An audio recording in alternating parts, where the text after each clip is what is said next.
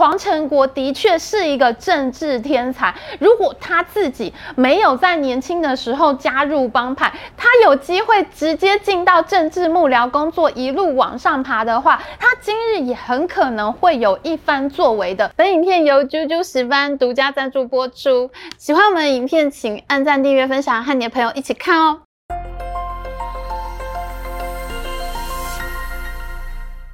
Hello，大家好，我是 Amy。在上一集的影片中，我们讲到比政治人物还要更懂政治的台版盛唐教父黄成国。黄成国出生于台北市文山区的指南宫，他从小认吕洞宾为祖师。他年轻的时候继承了天道盟文商会，一度被警方逮捕，送到绿岛管训。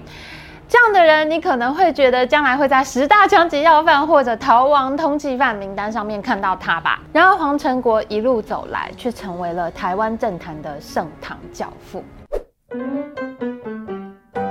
二零一四年是黄承国大丰收的一年，他不但顶着黑道争议选上了民进党台北市长部的主委，而且因为那一年绿营和白色阵营的绿白合策略，共同支持台大医院医生柯文哲竞选台北市长，绿营在台北市获得了空前的大胜，而民进党所提名的二十七个议员通通选上，打出满贯全垒打，黄承国就成为了绿白合策略中最大的受益者，他一下子就拿稳了整个台北市长部。我觉得黄成国这个人企图心非常强，他很懂谋略。他才刚刚坐稳台北市长部的宝座，他就继续积极投入二零一六年的总统和立法委员选举。那当时呢，台北市长柯文哲的政治能量爆棚，可是他却没有自己的政党。当时呢，TVBS 民调中心做了一个台湾政治人物声望调查，柯文哲是当时全台湾第二受到肯定的政治人物，有百分之六十的民众肯定他的政绩，他只落后。给当时的高雄市长花妈陈菊，而且呢，那个时候柯文哲还领先当时的民进党主席蔡英文九个百分点耶。可是那一年呢，柯文哲他还没有成立自己的政党，他没有小鸡可以带，他就很难在立委选战中站台浮选。他如果不能浮选立委，也就不能为总统大选加分，空有一身政治能量，柯文哲当然不会想要错过这场政治盛宴。那不得不说呢，黄成国就真的很有眼光，他看到了柯文哲的心理状态，于是呢，他就向柯文哲提出了要组织一个跨党派的首都改革连线的政治联盟的想法。那黄成国呢，他就在多次游说之后，柯文哲终于点头同意了。黄成国呢，他于是就把民进党、亲民党、时代力量、绿色盟，甚至还有一些国民党的候选人都组织起来，他就成为了一个柯文哲可以浮选的对象。那这个政治联盟的名单呢，真的是闪亮亮，包括黄国昌、吴思瑶、黄珊珊、林长佐、姚文智、范云、杨石秋、李应元、洪慈庸、潘建志，真的都是一时之选。这其中还有好几个人，他们是第一次投入选战，那他们当然非常需要被辅选呐、而黄成国这样的做法，一方面帮柯文哲解决了没有政党，他很难出面辅选的难题；另。另外一方面呢，黄承国也就顺利的把自己的影响力扩张到进步派的政治人物里面去。就譬如说呢，走改革清新接臂路线的黄国昌、范云、林昶佐呢，甚至是这一次参加台北市长选举，而且还选得相当不错的黄珊珊，都在这个联盟的浮选名单之中。清新派的选将要由黑道教父来抬轿，哇，这么冲突的剧情，根本你只有在韩剧中才看得到的这种情节吧？可是黄成国呢，就有这种政治谋略，他就有这种政治实力，因为他有票，他有大把的票，那他就找候选人来，他来抬轿，于是呢，他就成为这群人里面的带头大哥。你看看这些被他辅选的人，哪一个人的政治谋略可以比得过他呢？虽然首都改革连线到了最后呢，并不能算是非常成功，但是那一年台北市的总统票开得特别的好。黄成国起家的文山区，地下三尺都是蓝，可是呢，就连文山区的造势大会都出现万头钻洞的场面，最后呢，成功变天，从此黄成国就成为了绿营重量级的教父级人物。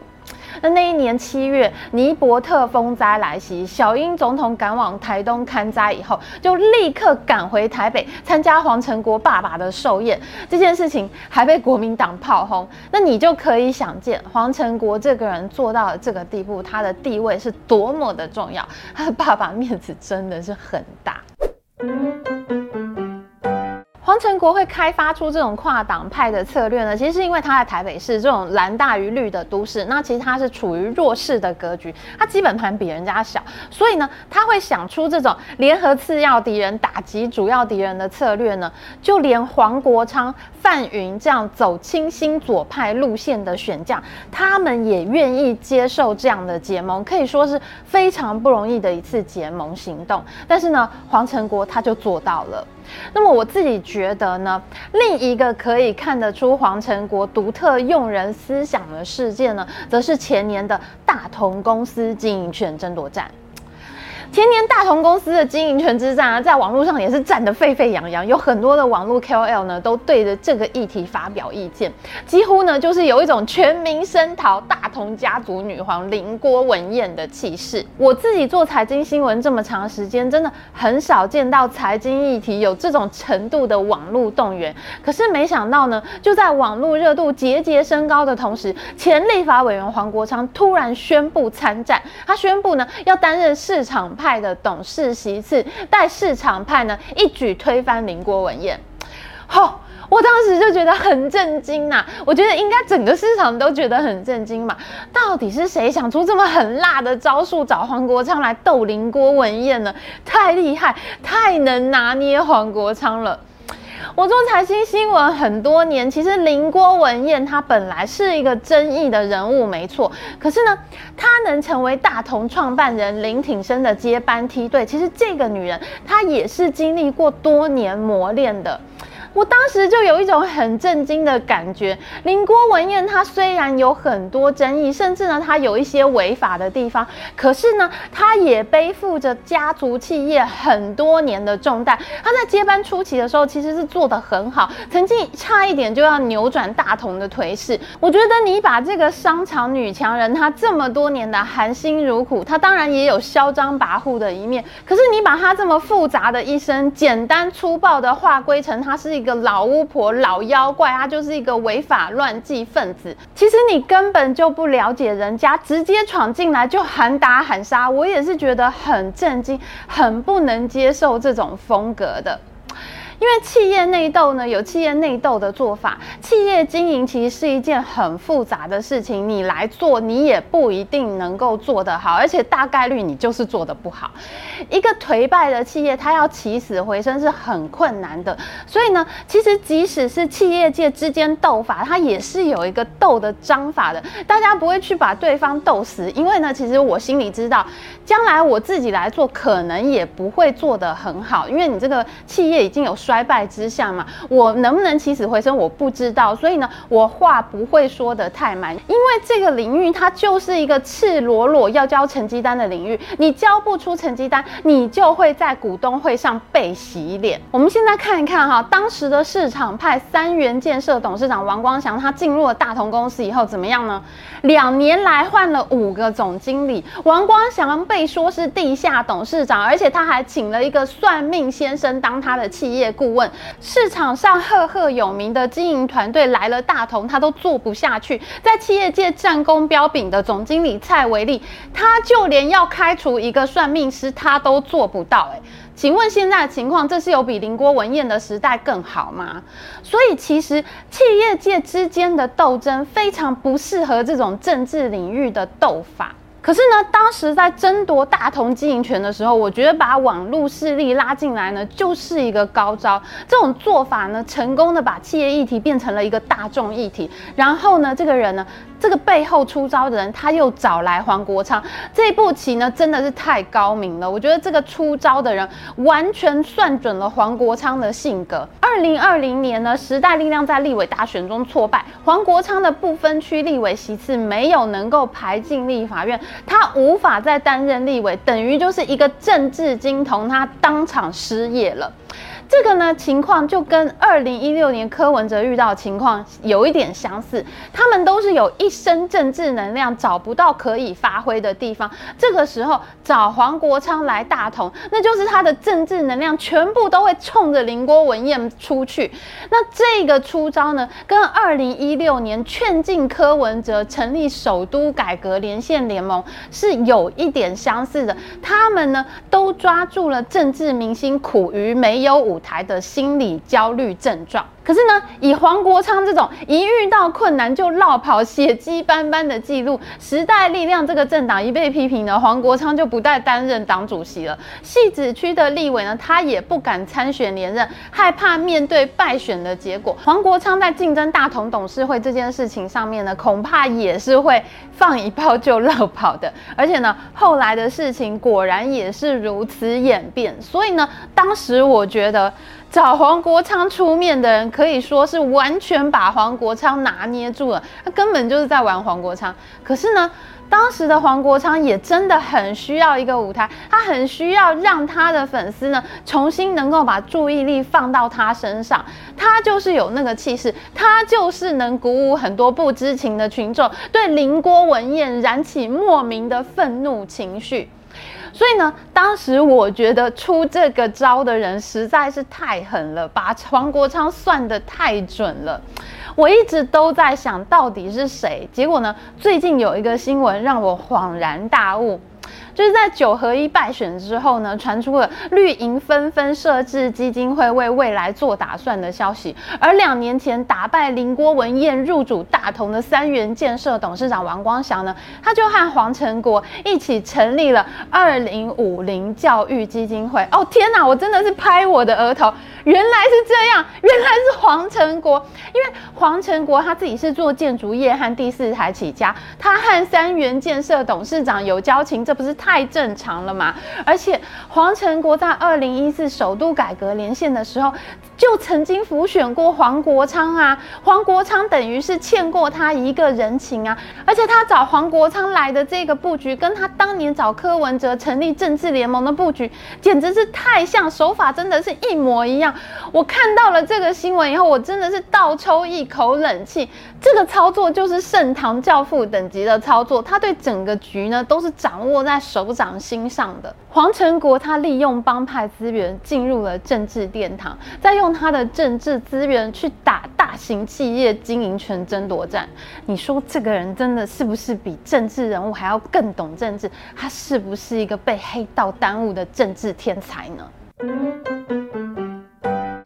像黄成国这样一个精明的人，他很快走上能左右台北市长选举的地位，当然是预料中事。在二零一八年县市长选举的时候，最先表态要参加初选的人，其实是曾经担任过陈水扁副手的前副总统吕秀莲。当时吕秀莲呢，也是先去寻求黄成国的支持哦。后来呢，前立委姚文智被征召提名，他其实也是寻求了黄成国的支持。然而最后呢，在胜选的考量之下，民进党。党的选对会四人组去密会柯文哲，最后演出了弃姚保柯的结局。在最后整个过程当中呢，黄成国都扮演了非常关键的角色。而今年呢，由前卫福部长陈时中出马竞选台北市长，大批媒体其实都曾经报道过。其实蔡英文总统呢，这个民进党党主席蔡英文呢，他自己属意的台北市长人选其实是前副总统陈建仁。然而呢，在运作不及加上选对会动作比较快的情况之下，黄成国就成功推动了征召陈时中的结局。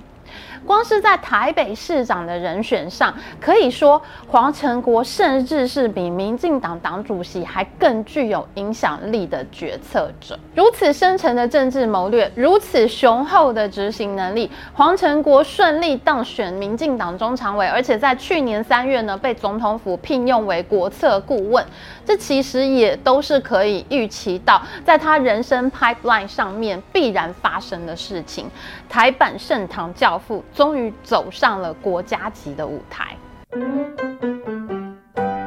然后在这集影片的最后，我要回到上一集影片的开头。我做这样的影片，并不是为了要帮黄成国洗白的，而是因为台湾警政高层越来越出现警匪不分的情况。警察大学校长陈泽文和洗钱诈骗集团的林炳文出现在有传播妹招待的八八会馆，从来没有向警政机关报备过。而林炳文在出事之后，立刻驱车前往文山区会见黄成国，这都是被媒媒体拍到过照片的事情，而内政部长徐国勇和内湖分局长王炳瑞在很难订桌的喜相逢私厨聚餐，媒体查证订桌和付钱的人都是林炳文的合伙人郭哲敏，警匪不分的情况，于是造成舆论爆炸。为什么这几年台湾的诈骗集团总是很嚣张，不但除不尽，还越来越恶劣，竟然出现台版柬埔寨的事件呢？诈骗集团把钱骗来，就需要洗钱集团帮忙把钱洗白。而林炳文、郭哲敏这样的人，他们根本就是诈骗产业链的一环，然而他们却跟警政高层水乳交融，一起玩，一起吃饭，平起平坐。我觉得这件事情真的是。重创了民进党的选情。现在警大校长陈泽文已经去职，而内政部长徐国勇也已经托病请辞了，这是一个好的发展方向。而我自己认为，黄成国的确是一个政治天才。如果他自己没有在年轻的时候加入帮派，他有机会直接进到政治幕僚工作，一路往上爬的话，他今日也很可能会有一番作为的。可是呢，你的路已经走了，凡走过必留下大痕迹。现在呢，警察是警察，黑道是黑道，警匪就是不能一家亲，黑道是不应该介入国务和党务的。我自己认为，黄成国，你一定要做出一个决定，两边一定要退出一边，黑与白之间需要有防火墙，你绝对不能再让两边的人玩在一起，这样警匪不分的事情真的是不能够再发生的，不然。民进党会很难向支持者交代，而警政风纪案件呢，也会持续成为绿营在选战中的硬伤。好的，我们做完这两集影片呢，其实我们也非常期待能够见到台版圣堂教父黄成国呢，他自己能够在这样大是大非的问题上面有所抉择。那当然，这也会是我们今后持续追剧的目标喽。今天影片就到这边，喜欢我们影片，请记得帮我们按赞，还有记得按订阅频道加开启小铃铛。我们下次再见哦，拜拜。